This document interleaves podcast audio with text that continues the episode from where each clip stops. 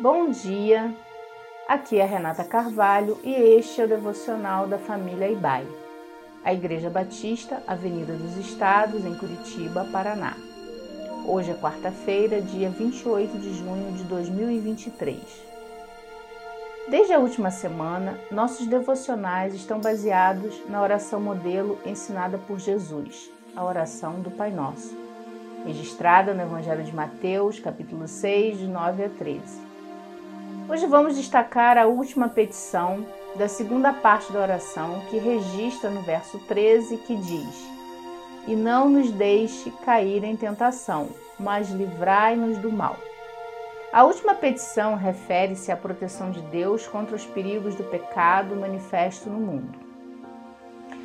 O crente que está comprometido com a glória de Deus, com o reino de Deus e com a vontade dele, se encontra envolvido em uma batalha espiritual essa batalha espiritual é tanto individual quanto comunitária, pois envolve sua vida como um todo. Aqui é importante entender a diferença entre tentação e provação.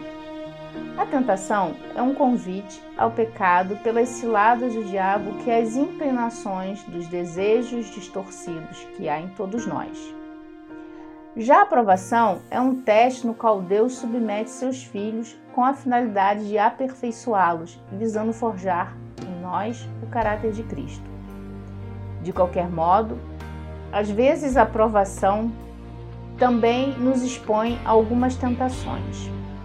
Seja como for, em 1 Coríntios 10, 13, Paulo nos ensina que a boa notícia é que Deus promete que jamais seremos submetidos a uma prova além do que possamos suportar. Nesse sentido, vale a pena recordarmos de duas declarações do apóstolo Paulo, escrevendo aos Filipenses. No capítulo 1, verso 6, ele disse: Estou convencido de que aquele que começou boa obra em vocês vai completá-las até o dia de Cristo Jesus. E no capítulo 4, verso 13, ele nos ensina com o seu testemunho: Tudo posso naquele que me fortalece.